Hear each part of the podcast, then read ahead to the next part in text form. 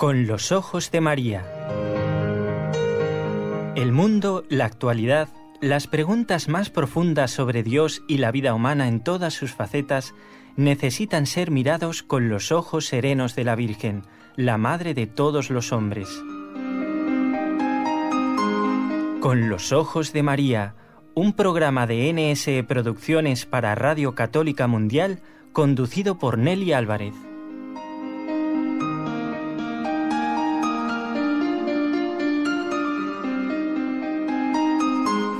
Bien, un cordialísimo saludo a todos en este día de la exaltación de la Santa Cruz, una fiesta litúrgica que vamos a tener el gozo de comentar junto con nuestro invitado.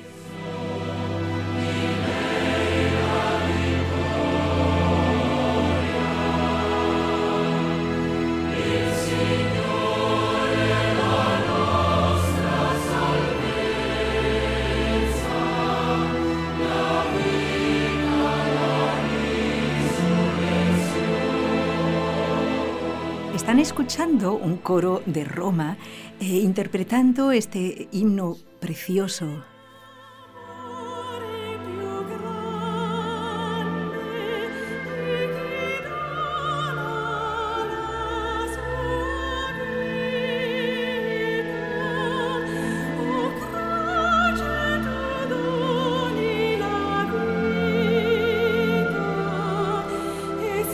No hay amor más grande que el que da su vida. Oh cruz, danos vida.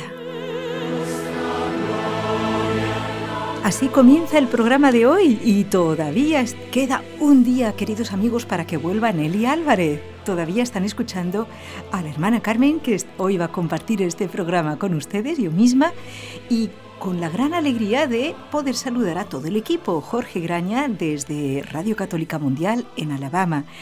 Raúl García en el control de NS Radio en Barcelona. Y con nosotros, de lo cual también me alegro mucho, el doctor Manuel Ocampo, gran amigo del programa.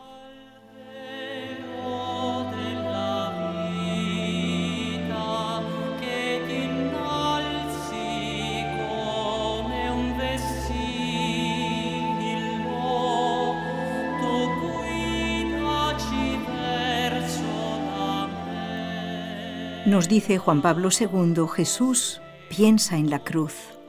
Este será el trono desde el que Él reinará como rey de todos los que creen en Él.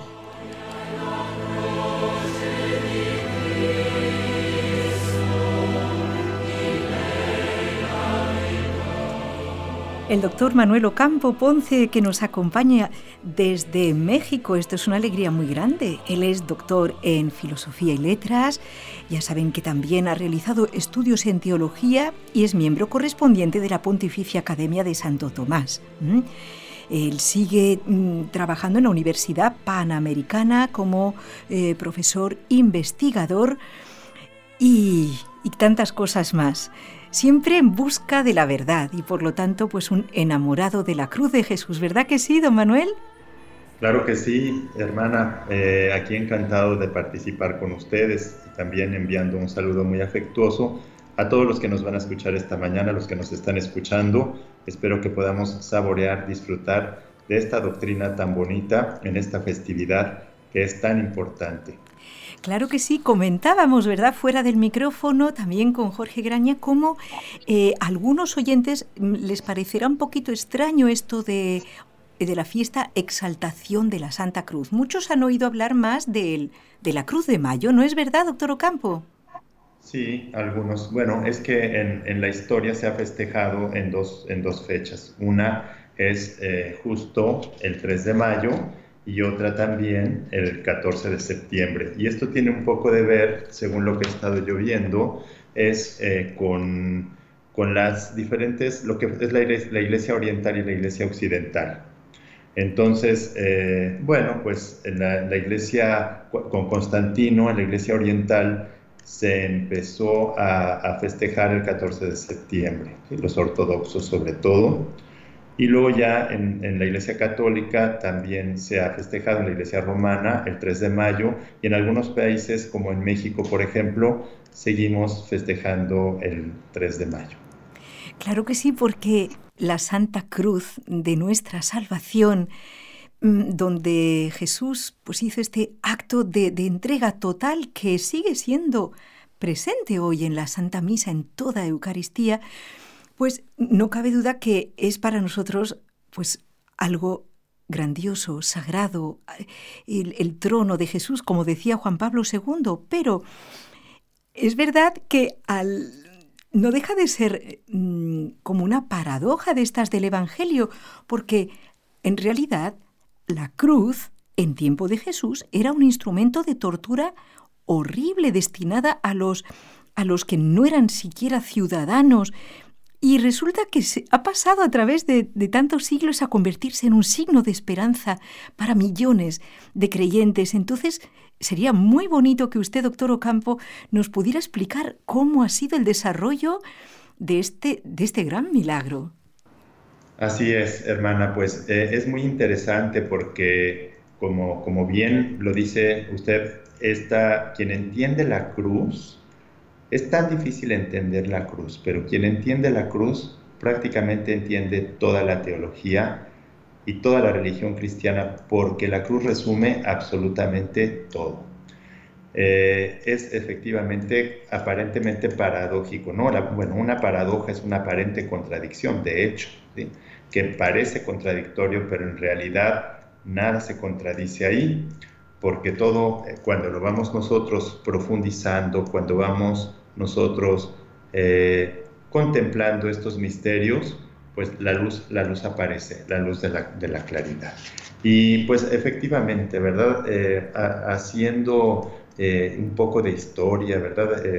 recordando la historia, bueno, primero hay que ver que definitivamente la cruz, pues ha sido un instrumento de tortura. Todos sabemos cómo mataban a la gente crucificada y aunque nosotros ahora, de alguna manera, los cristianos nos hemos acostumbrado a tener un crucifijo, a tener la cruz enfrente de nosotros por lo que representa, pues definitivamente, eh, sobre todo en los primeros siglos del cristianismo, los dos primeros o casi los tres primeros siglos del cristianismo, no se utilizaba ese signo, eso ya fue después, y no se utilizaba pues porque el mismo Jesucristo había sido crucificado y había sido eh, asesinado de esa, de esa manera. ¿no? Entonces, por una parte eso y por otra parte hay que recordar que la, la, Iglesia Católica, bueno, después de la muerte de nuestro Señor Jesucristo, pues fue perseguida durante los primeros tres siglos. Entonces, prácticamente no encontramos nada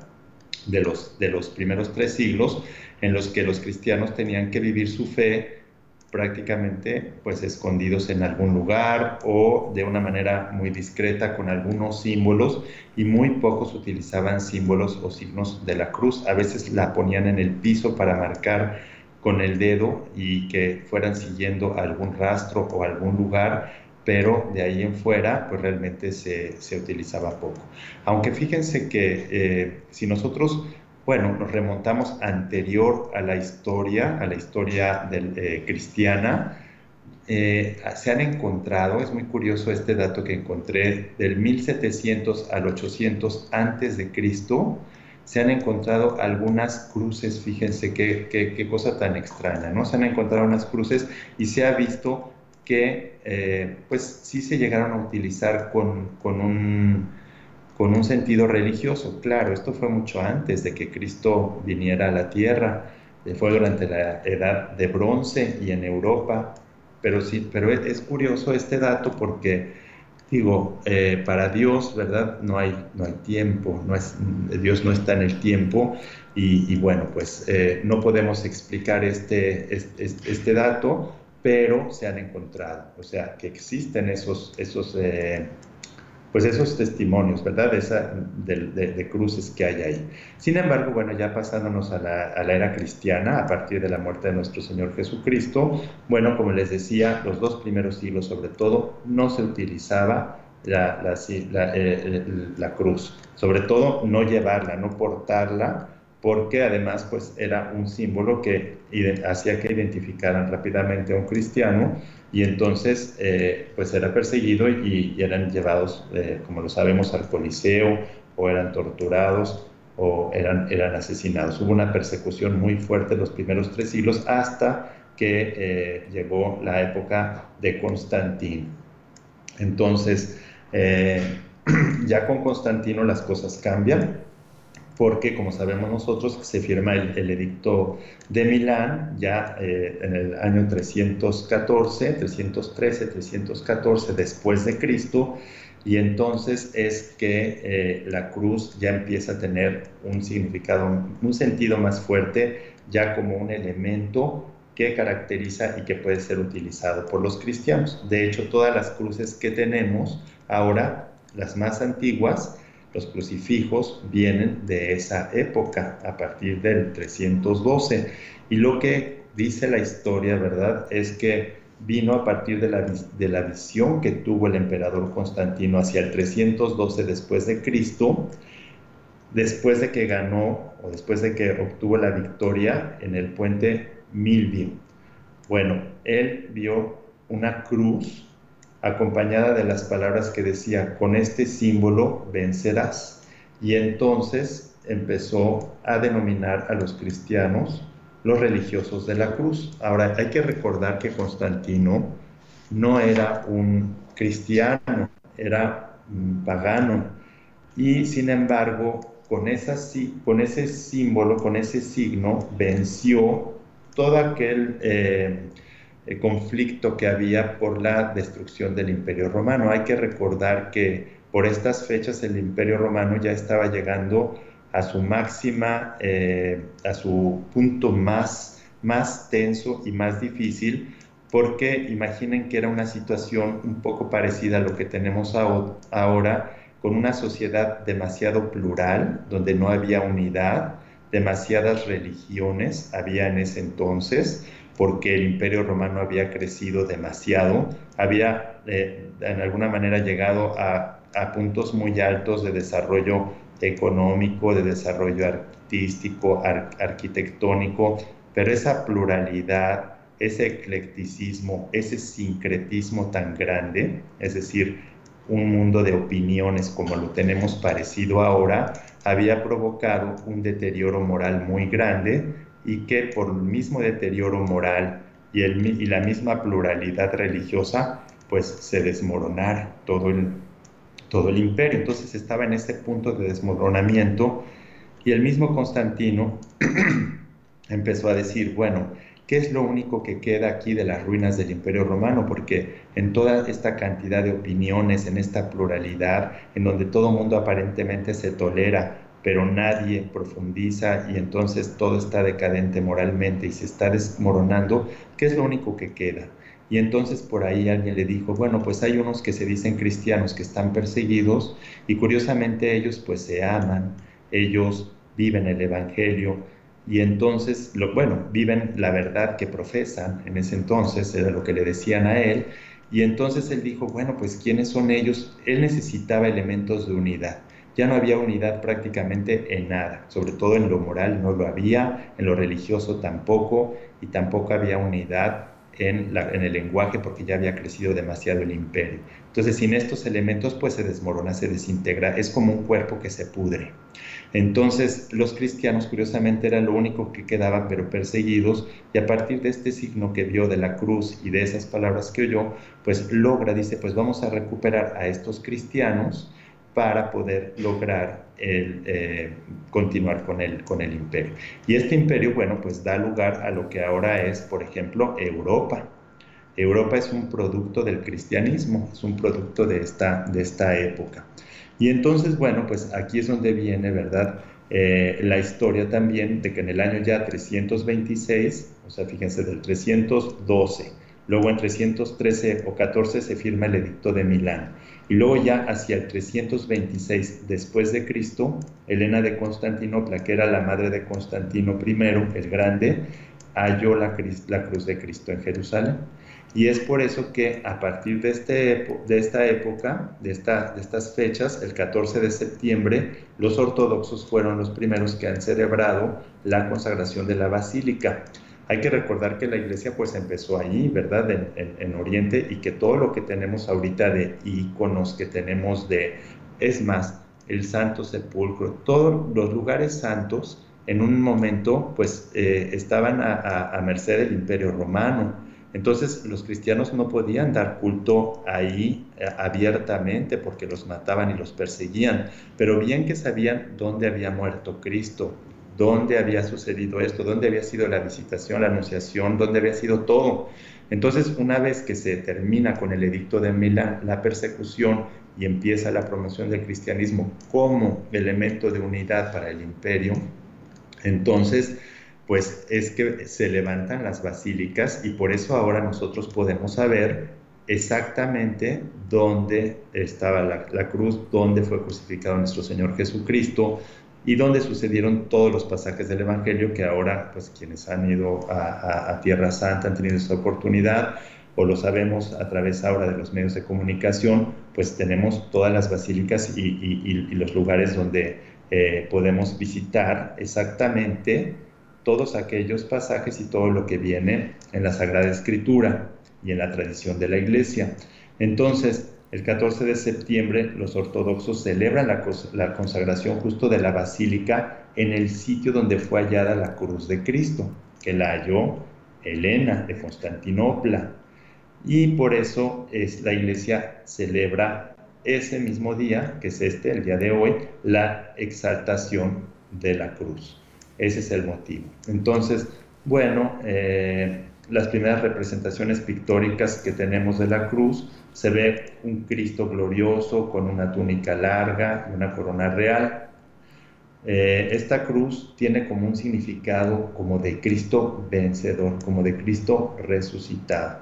Ya después, en la Edad Media, o sea, los primeros tres siglos fueron unos siglos, ya les decía yo, muy difíciles por la persecución, pero también muy difíciles porque fue el periodo en donde empezó a crecer la fe a partir de la conversión de la gente a la que llegaba el Evangelio. Y dentro de esta gente había gente muy sencilla, había gente muy eh, aristócratas también, es decir, gente muy preparada intelectualmente, había filósofos, imaginen todos los, filósofos que eran parte del helenismo, que fue la, la época de, de, decadencia de, también de la filosofía griega, pero que traían pues un legado de, Grecia en cuanto a las ideas filosóficas y todo, empiezan a dialogar con el cristianismo y entonces, ¿qué es lo que sucede ahí?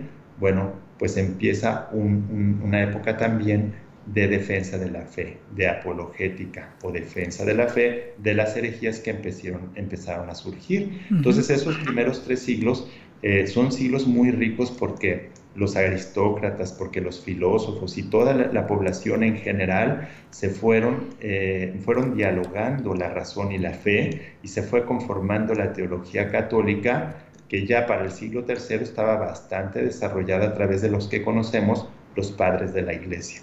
Porque estos padres de la iglesia eran esos aristócratas que se habían convertido al cristianismo y que estaban haciendo un diálogo entre la fe y la razón, es decir, entre el mensaje del evangelio que venía y entre la, tradición eh, judeocristiana y las ideas filosóficas de ellos. Entonces, bueno, pues todo esto sucede en estos primeros tres siglos, pero ya después, en la Edad Media, ya eso empieza a adquirir una madurez, una madurez teológica, una madurez en la profundización de los misterios de nuestra fe, y entonces empieza a representar la cruz ya no como un, como eh, un símbolo de vencer o de resucitar, sino de sufrimiento y de dolor. Entonces, Ahora, bueno, eso fue durante la Edad Media, ¿verdad? El sufrimiento, el dolor, la cruz que es necesaria. Es necesario pasar por ese sufrimiento. Ese es lo difícil que es para nosotros, ¿verdad? Para los, los que vivimos en este, en este mundo, comprender el significado de la cruz. Entonces, eh, así siguió y hasta hoy, en la actualidad, ahora nos vamos más por la victoria de Cristo sobre el pecado y la muerte, que es el símbolo, ahora lo tenemos pues en todas las casas prácticamente cristianas, hay, hay crucifijos y ya eh, ha alcanzado, ¿verdad?, otra dimensión en donde se ve perfectamente que gracias al sufrimiento en la cruz, Jesús venció la muerte en sí misma y con esto rescata de la condenación a toda la humanidad que había roto con Dios. ¿sí? Hay que recordar que eh, la, la, condenación viene porque el hombre rechaza a Dios. Eso es muy importante, porque a veces hay personas como que veo que, que, que, que, llegan a pensar que Dios es el que rompe con el hombre la relación. Y entonces, ay, ¿cómo Dios puede hacernos esto? ¿no? ¿Cómo nos puede castigar así? No, no, es que no es Dios el que rompe la relación. Fue el hombre el que rechazó a Dios y es el hombre en el que en el pecado rechaza a Dios, le da la espalda y entonces es por eso que tiene que ser rescatado. Exacto, este es el, misterio de la cruz, ¿verdad? Uy, perdóneme que, le he interrumpido un poquito. ¿Qué le parece, doctor Ocampo, amigos oyentes? Esto está apasionante. No sé si, vamos, está como para tomar nota y, y poder explicárselo a nuestros amigos, a nuestros familiares y conocidos. ¿Qué, ¿Cuántas ideas importantes? Ojalá que cuando nos llamen comenten alguna de ellas. ¿Qué les parece si vamos a una pausa, reflexionamos un poquito y volvemos?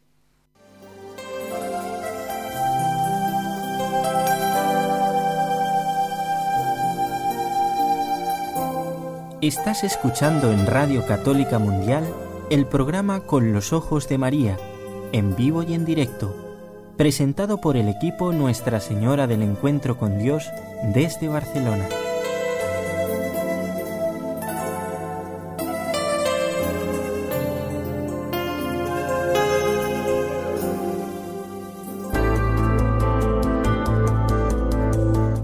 Escribirnos ahora mismo, puedes hacerlo al siguiente correo electrónico con los ojos de María nsradio.com.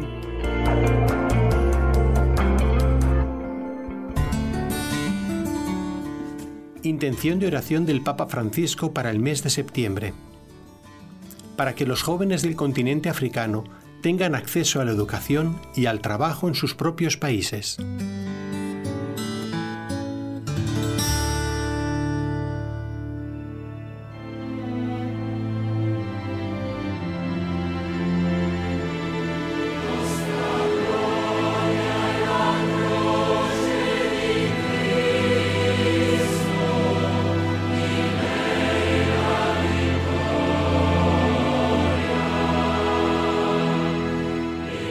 Seguimos con los ojos de María, esos ojos de María que contemplaron la cruz de cerca, ¿eh? de cerca y que seguramente con sus manos ella también se apoyó en la cruz, ¿eh? apoyando a su hijo. La cruz, nos recuerda también Juan Pablo II, no ha sido una derrota para Cristo, sino una victoria. Es el triunfo definitivo sobre los poderes del mal. Por eso esta explicación apasionante que está compartiendo con nosotros el doctor Manuel Ocampo desde México mm, me está haciendo reflexionar mucho y seguro que a ustedes, porque quisiera rescatar ahora mismo dos ideas. Una es esta que durante los primeros siglos eh, los cristianos, fíjense, a pesar de que era un, signo de tortura la cruz, la, en su, en su alma, porque no la, no la dibujaban en las catacumbas, tenían la señal del pez y otras así. Pero eh, cuando empezaron a, a, representar el crucifijo, lo vemos en, en los que son muy antiguos, Cristo está victorioso, no se le ve sufrir, está revestido con un manto hasta los pies, una túnica como casi sacerdotal, ¿verdad? Y suelen ser cruces donde que son como cuadradas, donde el Señor tiene los brazos abiertos a la horizontal. Si se fijan, no está como colgado, ¿verdad? Está victorioso. Y a veces con corona y todo, de rey. Después nos encontraremos, nos ha explicado muy bien el doctor Ocampo, con las representaciones de Cristo sufriente en la cruz y resulta que hoy en día nosotros, cualquiera de nosotros, podemos saber que ambos aspectos están presentes en la cruz. Qué hermoso sería, ¿verdad? Poder tener un crucifijo que represente a la vez el sufrimiento y la victoria. Quizás usted conoce alguno, doctor Ocampo. Bueno, pues eh, como la cruz no hay, ¿verdad? La cruz es, el símbolo más importante para nosotros, el símbolo de la victoria, exactamente como tú lo, bien lo dices, hermana, pues eh, eh, porque además resume, como lo decíamos al principio del programa, todo el misterio de la salvación y de la vida cristiana. Ahí está resumido todo. Por eso hay que entender la cruz, hay que ir muy, muy detenidamente para poder llegar hasta el fondo de lo que significa la, cruz, ¿no? Porque la cruz eh, obviamente representa a Dios, a Dios, que Dios está muy, muy por encima de las criaturas. La distancia entre la criatura más perfecta que de todas las criaturas que hay en el, universo, ¿no? los ángeles más perfectos o la Santísima Virgen, que es la criatura más perfecta, la distancia de ella con Dios es infinita. Sin embargo, la cruz nos hace ver que ese Dios trascendente, tan infinito, que podemos ver tan lejano, está tan cercano a nosotros.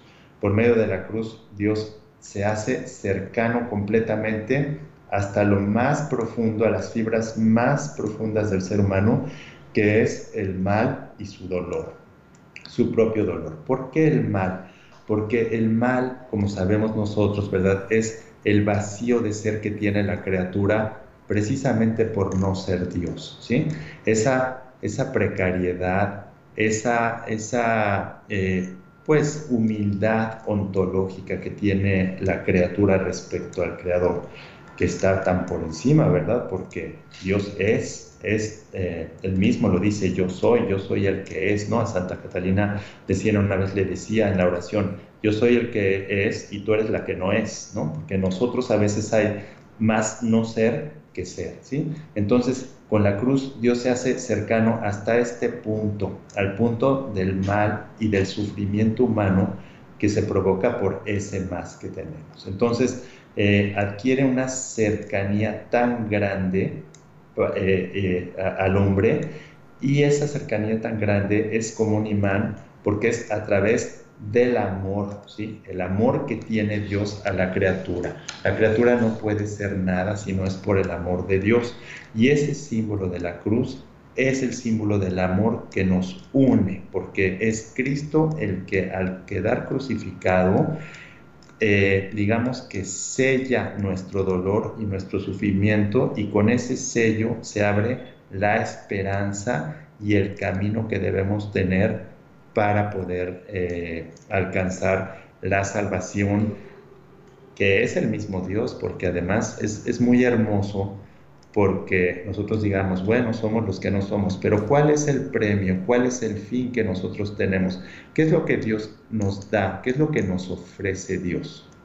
Lo que Dios nos ofrece a través de la cruz, que también representa acabar con nuestro egoísmo, que es un amor desordenado hacia nosotros mismos, ese premio, esa recompensa es Dios mismo.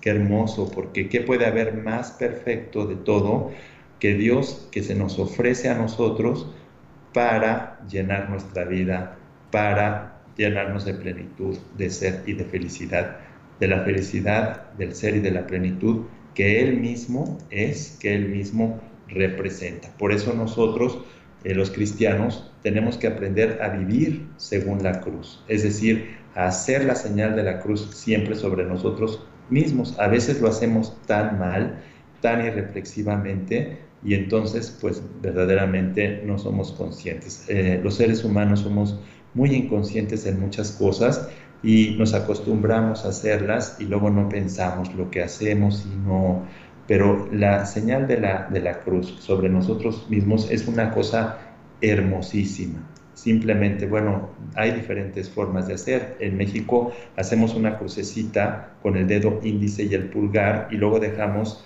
los otros tres dedos que representan a la Santísima Trinidad y con esos nos, nos, ¿no?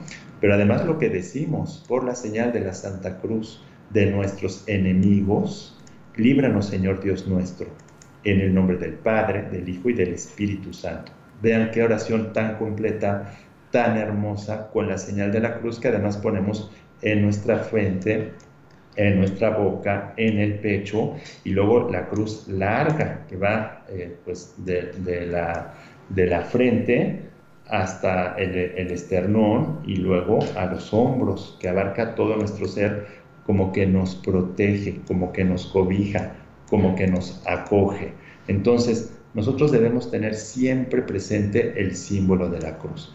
Este símbolo que, que, además para nosotros es un signo de pertenencia, de pertenencia que viene a partir de, que, de nuestro bautismo. El bautismo es el sello que nos hace pertenecer a Cristo. Ya somos de Él. Hace poquito una anécdota que les voy a contar, un paréntesis pequeño. Eh, me estaba yo platicando con un sacerdote amigo y pues resulta que una pareja ahí que tenían un bebé tuvieron algunos, eh, algunas fricciones y resulta de que bautizaron al, la, esposa fue y bautizó al bebé pero sin el, sin el consentimiento del esposo pues por la situación en la que estaba y después el esposo pues reclamó de que él no quería que se bautizara el bebé y entonces que pues querían que fuera a hablar hasta el papa si era necesario para que le anularan el bautismo bueno, pues eso es no entender, ¿verdad? A veces los cristianos no entendemos lo que significa un sello, un sacramento como el del bautismo.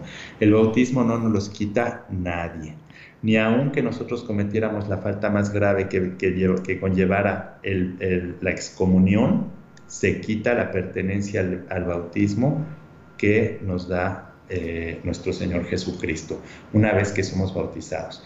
Y entonces ese símbolo de la cruz es el que nos hace ser. Nos hace también tener fuerza para rechazar y vencer el mal, nos protege del mal y, eh, bueno, pues significa, ¿verdad?, eh, nuestra salvación como lo hemos venido diciendo. Ahora, yo no sé, hermana, si quiere que pasemos un poquito también a ver un poco de la historia para que nos dé tiempo de abarcar un poco más eh, de cómo fue encontrada la Santa, la Santa Cruz. No sé qué le parece a usted. Me parece maravilloso, no nos cansamos de escucharlo porque además está también yendo usted a las cosas muy prácticas que cualquier padre y mamá mm, enseñan a sus hijos, ¿no? Y me parece precioso que, que lo haga así. Vamos entonces al momento histórico en que Santa Elena eh, madre del emperador Constantino, encuentra allá la cruz de Cristo. Es, en esto también es un ejemplo para nosotros de tesón y perseverancia. Y no quiero olvidar, eh, ya que había empezado la frase, mm, doctor, la, el otro aspecto que me encantó de lo que usted dijo, mm, aunque solo sea para subrayarlo, y como reflexión para el día de hoy. En tiempo de Constantino, la religión cristiana fue un factor de unidad en un mundo descompuesto, en un mundo, usted lo ha comparado con un cadáver, un cuerpo sin alma, un, cadáver que se descompone, ¿sí? Entonces nos podemos preguntar hoy, en nuestro mundo tan globalizado, ¿Realmente existe una cohesión entre nosotros, una solidaridad a nivel mundial? ¿O más bien es un deseo que tenemos y que nunca logramos porque todavía no hemos encontrado esta unión en la fe? Qué importante hoy elevemos, lo haremos dentro de unos diez minutos, esta oración por intercesión de María para buscar precisamente la evangelización del mundo entero, que sería de verdad ese factor de unidad. Sí lo vivimos, sí lo vivimos. No, no, no basta ser cristianos de título, ¿cierto? No sé quién decía, doctor Ocampo, y le va a gustar esta comparación. Alguien aducía pues unas estadísticas, oh claro, los cristianos somos no sé cuántos millones. Y el otro lo miró y le dijo, pero si es que los, los cristianos no se cuentan, se pesan. Así es, porque no es una cuestión cuantitativa. En este mundo ahora, el pragmatismo, que es lo que caracteriza principalmente, hay dos características del mundo actual, que son el relativismo, es decir, que la negación que hay una verdad o verdades absolutas que podemos conocer, y entre ellas está el mismo Dios, y el otro, pues, eh, además del, del relativismo, es el pragmatismo, es decir, que nos, vamos por lo cuantitativo, por lo útil, por lo que podemos medir, por lo que podemos... Y entonces, y el cristianismo no, no importa si son muchos o pocos. De hecho, inició con 12, ¿no? Entonces, pocos o muchos es un fermento que crece, que da unidad Y es un poco también reflexionar, ¿verdad? Porque no solo Europa, que es el producto, eh, es un producto del cristianismo Europa, sino todo Occidente y parte de Oriente también es producto, porque después Europa se extiende, pero se extiende ya como cristiana y entonces da unidad y vida a través del cristianismo a todo. Ahora hemos rechazado a Cristo y ese es el motivo por el que volvemos a ver signos eh, de descomposición por todas partes. Pero eso es muy difícil que ahora lo entendamos porque crecemos en el pragmatismo. Pero para avanzar un, poco más, bueno, lo que cuenta, ¿verdad? Eh, la, historia de, la, que Santa Elena, la, eh, que era la emperatriz madre de Constantino, fue peregrina en Jerusalén y quiso encontrar la Santa Cruz. Y entonces encontraron tres cruces en una antigua cisterna junto con los clavos. Entonces, eh, fue un milagro lo que permitió eh, que identificaran cuál era la cruz de Cristo. Eh, realmente lo que, lo que hizo fue que ahí había un, un templo, el templo de Venus, en, Jerusalén, exactamente en el Calvario donde, eh, donde habían crucificado a nuestro Señor Jesucristo. Y entonces encontraron la, la, cruz, pero con estas cruces, y a partir de un milagro, pues fue que eh, pudieron eh, saber que esa era la cruz en donde había sido crucificado nuestro Señor Jesucristo. Y ese milagro fue pues que trajeron a un hombre muerto, al cual al entrar en contacto con la cruz verdadera, la vera cruz, la cruz verdadera, resucitó. Fue más o menos así, claro, muy resumido porque yo quiero pasar a otros elementos importantes de la cruz que no quiero que, que, quedaran, que queden eh, sin tocar porque es el verdadero significado de la cruz pero bueno, finalmente eh, lo que hicieron fue construir en el lugar del hallazgo donde se encontró la cruz, bueno, las tres cruces y después se supo cuál era la cruz, el templo que es la Basílica del Santo Sepulcro y en la que se guardó esta reliquia. Ya después, en el año 614, el rey persa, eh, bueno, tras, tras una victoria que tuvo, se llevó la, la cruz y la puso abajo de los pies de su trono como signo de desprecio a la religión de los cristianos. Pero después eh, vino, vinieron otras luchas y ya en el año 628 después de Cristo, otra vez eh, un emperador bizantino que era Heraclo y que él sí era cristiano, venció y entonces el 14 de septiembre este, justamente hizo regresar la, la Veracruz o la cruz verdadera a su lugar, al templo, a Jerusalén, ¿sí? En donde está el Santo Sepulcro, que es una basílica ahí donde podemos visitar y, ahí vemos. Bueno, después ya se hicieron reliquias también y luego se multiplicaron las reliquias y bueno, hay muchas reliquias, eh, probablemente unas son auténticas y otras, y otras no, pero al final, este, pues más o menos, eh, muy resumida, ¿verdad? Esa es, esa es la historia pero entrando más a lo profundo del significado de la, de la cruz, de la Santa Cruz, de la Vera Cruz, hay que recordar cuando Pedro le reprochó a Cristo el hecho de que tenía que ir a la cruz. Hay que recordar que Jesús hizo manifestar a sus discípulos, eso lo encontramos en el Evangelio de Mateo 16, los versículos del 21 al 27, y eh, le dijo que debía ir a Jerusalén y sufrir mucho por parte de, parte de los ancianos, los sumos sacerdotes y los escribas, y ser matado y resucitar al tercer día. Y entonces el mismo Pedro le reprochó y le dijo, lejos de ti, Señor, de ningún modo te sucederá esto. Y es ahí donde Jesús le dice, quítate de mi vista, Satanás, escándalo eres para mí, porque tus pensamientos no son los de Dios, sino los de los hombres. Y es cuando nos dice que si alguno quiere ir en pos de Jesús, hay que tomar la cruz y seguirlo. Y ahí es donde entra una contradicción, donde todos se, entristecen y es donde todos los cristianos pues decimos, hacemos casi siempre lo mismo que los apóstoles, vamos y nos, escondemos como borreguitos asustados y ya no queremos saber nada de la cruz. Nos gusta mucho todo lo bonito y todo, pero a la hora que se nos habla de la cruz, pues ya no, ya, ya no nos gusta, ¿no? Entonces, lo que hay que reflexionar y hay que, que, profundizar es ¿Qué significado tiene esto de tomar la cruz y seguir a Jesucristo? Sí, mm, doctor Formen, discúlpeme, eh, tenemos que darnos cuenta que en el momento en que Jesús, nuestro Señor, como decía Santa Teresa, Jesús nuestro bien, eh, invita a todos, no solamente a sus apóstoles, sino a todos los discípulos y por ellos a todos nosotros, el que quiera mm, seguirme, que tome su cruz, eh, que cada día, ¿verdad? Y, me siga.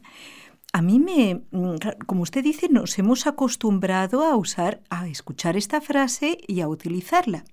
Pero si nos situamos en, la época de Jesús y en, Palestina, esa expresión debía ser bastante provocativa y quizás por esto mismo Jesús la utilizó, porque en aquel momento la cruz no era un signo de victoria precisamente, o sea que él mm, hizo una, una invitación muy fuerte, dirían hoy nuestros jóvenes, a los que le querían seguir, muy chocante, ¿no es así? Así es. Pero es que hay que recordar que el pecado del hombre y el que llevamos todos los seres humanos es un amor desordenado a nosotros mismos. Hay que recordar que el pecado siempre lleva algo esencial, que es el rechazo a Dios y el optar por nosotros mismos, el cambiar a Dios por nosotros, por, nuestros caprichos, por lo que queremos. Y ahí está el significado de la cruz. Eso es lo que Dios nos quiere enseñar al decir morir. Morir, ¿qué, ¿a qué es? a ese amor desordenado que tenemos hacia nosotros para que pueda reinar Dios en nosotros y entonces llegar nosotros a la plenitud para la cual Dios nos ha hecho. Por eso, esa cruz que significaba muerte de manera dolorosa y humillante de los seres humanos, esa humillación tan grande, ahora nosotros sabemos que es un símbolo de expiación, de perdón, de gracia y de amor que Dios nos da, porque con ese amor nos limpia, nos cura. Es como un médico cuando cura una herida, te va a doler, sí, te va a doler, pero te va a sanar. Esa piel va a salir nueva después y entonces vas a quedar totalmente curado. La naturaleza humana está enferma y hay que curarla. Y el que cura tiene que tener amor por el que está curando. ¿Y qué mayor amor que este? Entonces, en eso significa, eso significa este llamado a una a morir a la cruz, a morir a nosotros mismos, es decir, a entregarnos absolutamente a Dios, sin ninguna restricción. Y por eso hay tantos pasajes tan hermosos sobre esto, ¿verdad? Tenemos el de Mateo 16, el de Marcos 8, el de Lucas 9 también, este tan bonito de toma tu cruz y sígame, morir para seguir a Jesús, morir para sí mismo, tener la entrega. ¿De qué le sirve al hombre ganar el mundo entero si pierde o se destruye a sí mismo. Estas palabras tienen tanto significado ahora y debíamos reflexionarlas tanto y tan absolutamente porque hay que ver cómo estamos destruyendo todo. Ganamos el mundo entero. ¿Y qué es lo que estamos haciendo? Perder incluso el mismo mundo. Todo eso que queremos ganar lo estamos destruyendo con qué? Con un amor desordenado, con un amor que no, eh, que nosotros no, eh, no podemos encauzar bien. Entonces, por eso es tan importante, por eso es tan bonito el significado de la cruz y por eso todos debemos reflexionarlo con tanta profundidad, con tanto detenimiento, para que no eh, lo malentendamos. Es un símbolo finalmente de amor, es el amor tan grande que tuvo Cristo para asumir nuestros pecados y para podernos salvar.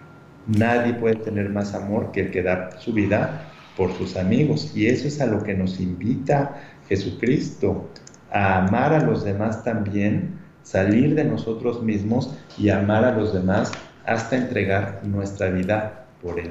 Por eso es que encontramos dentro de la iglesia tantos ejemplos y uno de ellos muy hermoso que a mí siempre me gusta mencionar, porque decimos, bueno, pero ¿quién va a poder hacer eso? Eso solo lo puede hacer Dios pues tenemos ahí el ejemplo, por ejemplo, de Maximiliano Kolb, que él pues da la vida por una persona, por un padre que tenía eh, sus hijos en un campo de concentración y que cuando le tocaba ser fusilado prefirió que lo fusilaran este sacerdote, un franciscano, con tal de que el padre tuviera esa esperanza de ver a sus hijos. Entonces, ¿cómo Dios a través de la gracia nos hace capaz de eh, aceptar esa cruz, bueno, todos los mártires, no hay, que, no hay que ir tan lejos, ¿verdad? Todos los mártires que tiene la iglesia y que han sido fuente de tanta vida, de tanta dicha, de tan, tanta fecundidad eh, y tanta riqueza en la vida cristiana.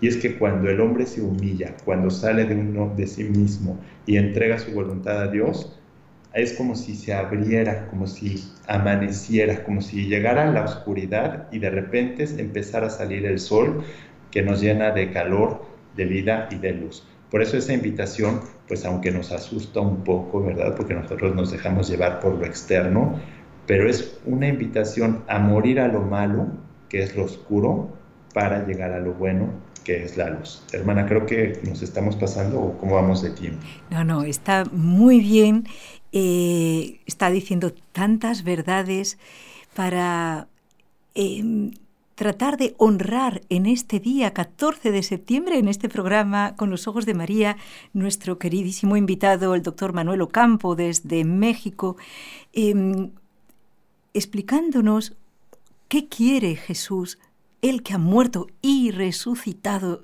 Mm, gracias, gracias a la cruz. Recordemos que, vamos, voy a hacerle una pregunta a nuestros amigos oyentes a ver quién nos llama para responder. A ver, usted no nos lo diga, ¿eh, don Manuel?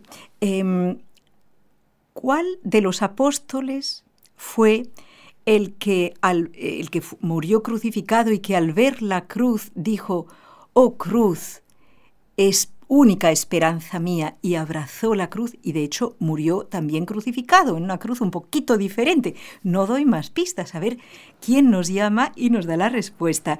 Em, quisiera, doctor Ocampo, en estos momentos, si usted lo permite, invitar también a todos a orar por intercesión de Santa María, la única que quizás que oradó este, este misterio insondable de la cruz con su fe y con su amor, y que estuvo ahí hasta el final, nos dice el evangelista San Juan, Stabat Mater, estaba en pie, no se derrumbó. ¿Cuántas madres que nos están escuchando, gracias a su fe, no se derrumban, aunque estén al lado de la cruz de un enfermo, de un hijo, etcétera? ¿Cómo lo sabemos, verdad? Eh, vamos a rezar estas tres Ave Marías para que la Santísima Virgen nos llene a todos con la fortaleza de la cruz. Vamos a pedirle a Raúl que inicie eh, la música de, propia de esta oración y lo haremos como lo suele hacer Nelly. Eh, doctor Ocampo, si quiere yo introduzco, usted puede rezar el Dios te salve y yo rezo el Santa María. Muy bien.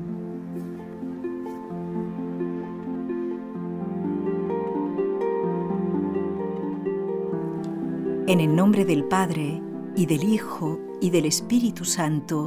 Amén. María, Madre mía, por el poder que te concedió el Padre, libra a todos los sacerdotes y a todos los que se encomiendan, líbralos de caer en pecado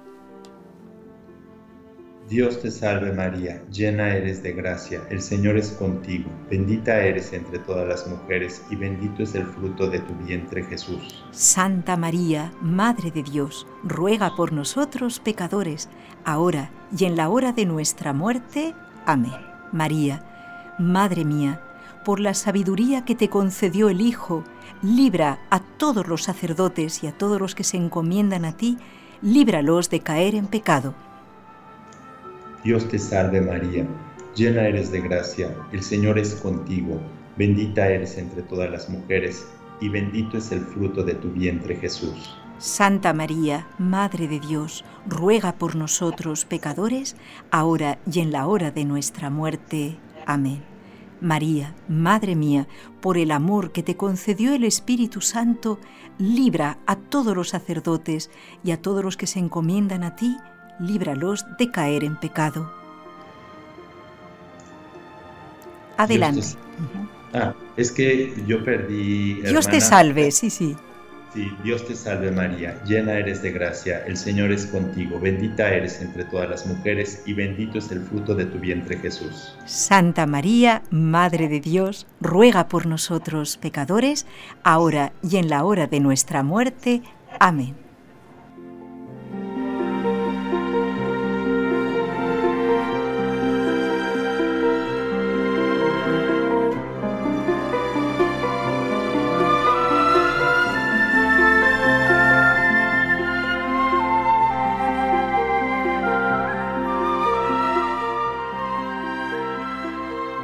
Bien amigos, mm, súper agradecidos por esta mm, profunda eh, este acercamiento al misterio de la cruz que, y la historia también que nos ha venido explicando el doctor Ocampo. Saludamos a Olga desde Miami que nos está llamando. Bienvenida al programa, Olga. Sí, buenos días, buenos días. Eh, le doy gracias a Dios por, por tener esos esos expertos en la Biblia, en teología. Muchas gracias. ¿Cómo nos eh, edifican nuestros corazones?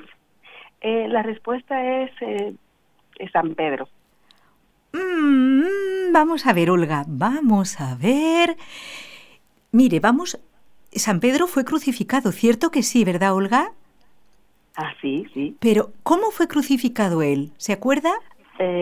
cabeza abajo. Correcto, él fue crucificado correcta. ¿Y en qué ciudad? Eso no, es... en Roma. Fue crucificado en Roma, así como San Pablo oh. también padeció el martirio. Pero Olga, en este sentido tiene mucha ah. razón. Pero hay, es otro el apóstol del que ah, sí, sí, además de San no, no, no, no. San Pablo murió atravesado por la, espalda, por la espada, o sea, su cuello. Oh, Vamos a ver, usted nos ha dado ya una buena pista. San Pedro también murió crucificado. Boca abajo, ¿y por qué boca abajo? ¿Se acuerda usted, Olga? Porque él no quiso ser eh, crucificado como su Señor. Porque no era digno. No era digno. ¿Se acuerda? Qué hermoso es esto pues Olga, mm, nosotros le agradecemos mucho su llamada y, su tentativa. Vamos a esperar a ver qué otro oyente nos diga cuál de los apóstoles fue, si es que da tiempo. Le voy a dar una pista, Olga, por si acaso. ¿Usted sabe lo que es una cruz de aspa? Es como una X. La letra X mayúscula es una cruz, ¿verdad que sí? Sí. Entonces, eh, uno de los apóstoles fue crucificado en una cruz en forma de aspa. Y este fue San Andrés, ¿eh? San Andrés, el que precisamente es curioso porque es el hermano de Pedro, es decir, que en este sentido los dos hermanos fueron crucificados. Y eh, dice la tradición que San Andrés em, saludó la cruz em, que le presentaban como un tormento y él la saludó diciendo, Ave, spes única, Ave, oh cruz, te saludo, tú eres mi única esperanza. Vamos a despedirnos del doctor Ocampo dándole las gracias porque nos ha hecho descubrir cuando nos venga también alguna situación difícil en nuestra vida, quizás podemos repetir esto de San Andrés, ¿no? Oh Cruz, tú eres mi única esperanza y no desesperarnos jamás. Nos queda medio minutito, doctor Ocampo. Sí, eh, bueno, pues entonces para concluir también, la cruz es signo también de obediencia, porque obedecer es amar y el sufrimiento en la obediencia nos asocia, a la cruz de Cristo. Ahora nos hemos convertido en muy autosuficientes, se habla del empoderamiento de los hombres, del empoderamiento de la mujer. Entonces, esto, hay que, esto no es cristiano, todo eso que hay, porque el, el cristiano es obediente como Cristo obedeció, obedeció ir a la cruz y entonces es una obediencia por amor. No hay que caer en la tentación de rechazar la cruz.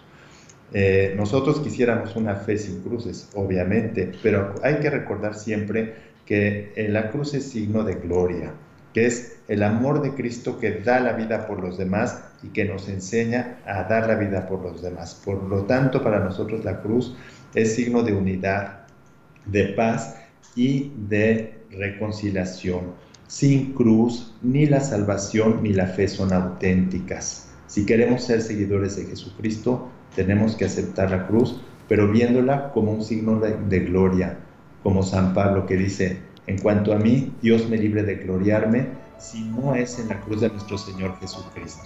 Amén. Muchas gracias al doctor Ocampo, a todos ustedes que nos han acompañado en este gran día. Que Dios les bendiga.